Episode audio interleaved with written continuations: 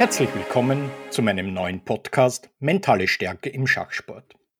In dieser Serie möchte ich euch mit meinen Erfahrungen aus 20 Jahren Arbeit als Schachtrainer vertraut machen. Und diese 20 Jahre werde ich aus Sicht des Mentaltrainers betrachten. Dabei möchte ich euch Tipps und Hintergrundwissen vermitteln, das sich aus meiner Arbeit auch als Pädagoge und als diplomierter Mentaltrainer angesammelt hat.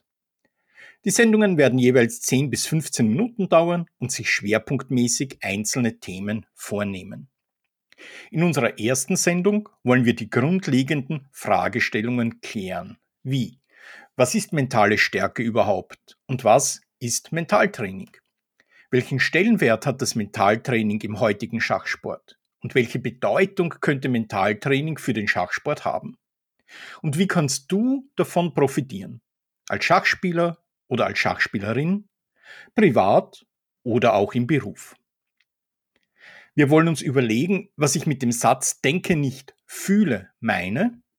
Und ich werde euch ein paar Themen vorstellen, die wir in weiterer Folge ausführlich behandeln werden. Nun, was verstehen wir unter mentaler Stärke?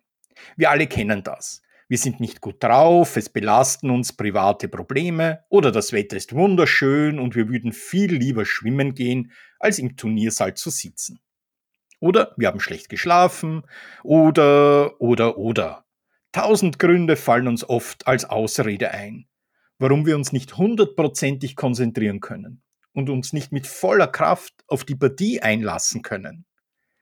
Und tausend Gründe fallen uns dann ein, warum wir verloren haben. Sind wir aber mental stark, dann können wir diese Ausreden weit von uns wegschieben und uns voll mit dem identifizieren, was wir gerade tun. Wir können uns auf das Wesentliche konzentrieren. In unserem Fall also auf die laufende Schachpartie oder auf die bevorstehende Schachpartie. Aber auch auf das schwierige Gespräch mit dem Chef im Büro oder beim Studium auf die bevorstehende Prüfung. Wir können alles andere weit wegschieben und sind imstande, im Hier und Jetzt an unsere Leistungsgrenze zu gehen egal was außerhalb passiert. Und auch wenn viel Druck auf uns lastet, dann finden wir für jede Art von Druck das richtige Werkzeug, um damit umzugehen. Diese Fähigkeiten kommen aber nicht von selbst und sie kommen schon gar nicht über Nacht.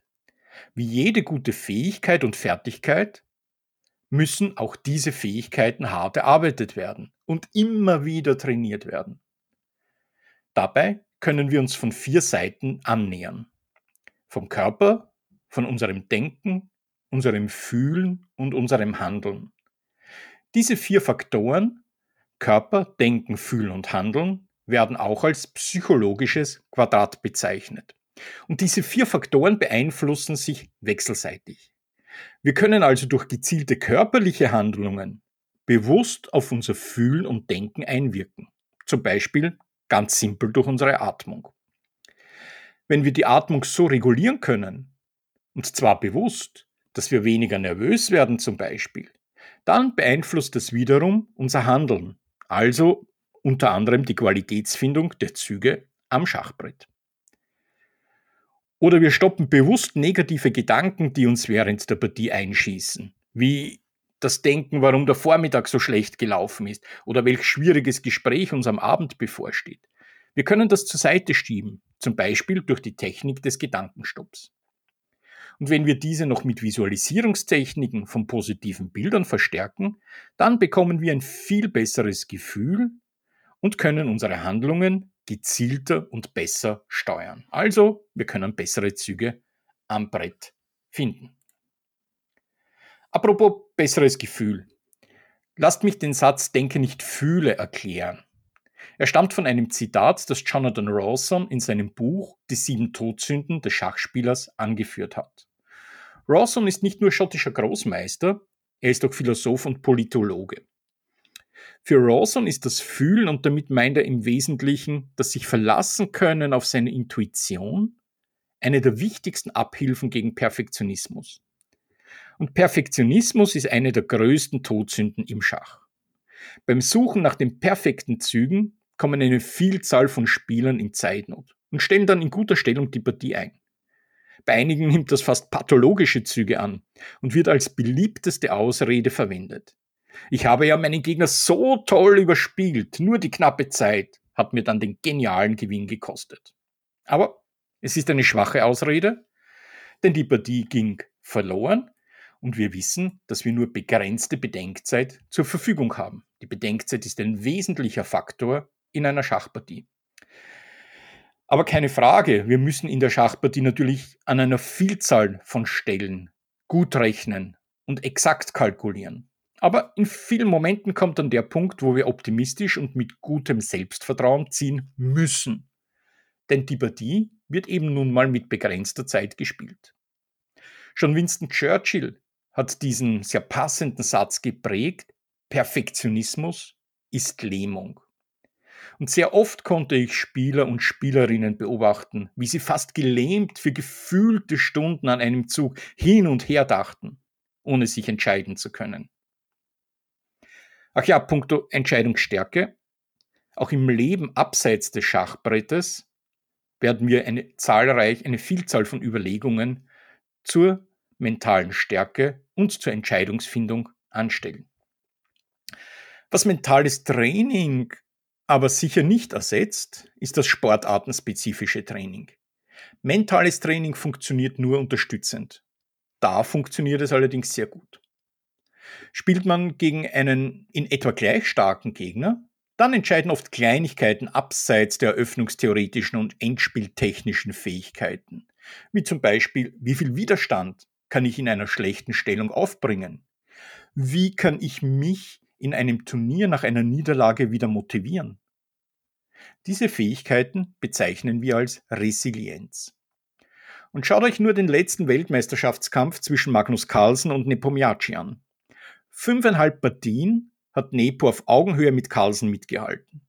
Dann verlor er die sechste Partie und brach völlig ein.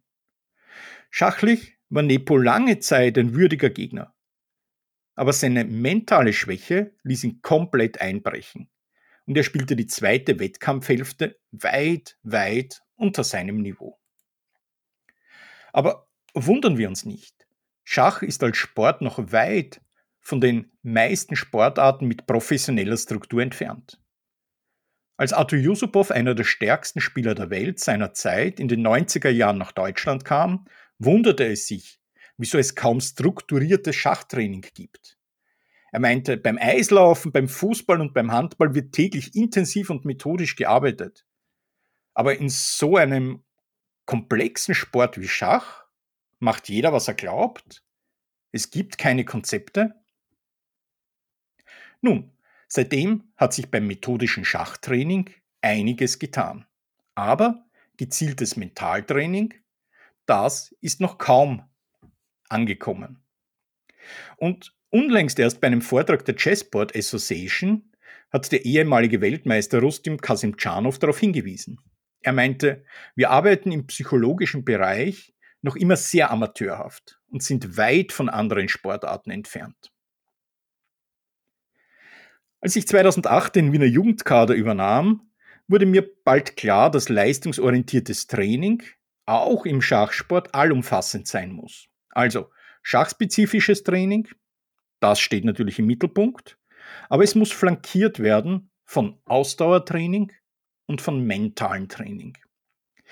Nun bekommt man als Schachtrainer natürlich nicht so viele Stunden zur Verfügung gestellt. Aber im Rahmen von Trainingslagern kann man einiges machen und man kann das Bewusstsein für Bewegungsmaßnahmen wecken. Bei Jugendlichen ist praktisch jeder Sport, der ihnen Spaß macht, als ergänzendes Training zum Schach wunderbar. Und natürlich kann und sollte der Schachtrainer auch durch gute Gesprächsführung mentale Impulse geben können. Aber oft sind ergänzende Ansätze von Profis und der Blick von außen hilfreich. Ich veranlasste also, dass wir einige Stunden einen Mentaltrainer zum Team dazu bekamen und fand mit Magister Peter Vogel einen hervorragenden Trainer, der Ansätze und Impulse aus verschiedensten Sportarten mitbrachte und der im mentalen Bereich gerade mit Jugendgruppen wunderbar arbeiten konnte. Vieles konnten die Jugendlichen dann alleine üben, einen Teil konnte ich aufgreifen und in das Training einfließen lassen. Als ich 2017 dann den österreichischen Frauennationalkader übernahm, holte ich Denise Salomon ins Team. Sie arbeitete als Mentaltrainerin mit den Spielern individuell in, oder in der Gruppe zusammen und sie tauschte sich regelmäßig mit mir aus. 2021 beschloss ich dann, selbst die Ausbildung zum Diplom-Mentaltrainer zu machen und mein praktisches Wissen zu vertiefen, aber auch mit einem theoretischen Background zu vervollständigen. Und nun darf ich euch in den nächsten Folgen auf diese spannende Reise zur mentalen Stärke mitnehmen. Wir werden viele Themen angehen, wie Zielarbeit, Flow, Stärken erkennen und an den Stärken arbeiten, Framing, Affirmation, Visualisierungen und vieles mehr. In diesem Sinne, bis demnächst und bleibt optimistisch. thank you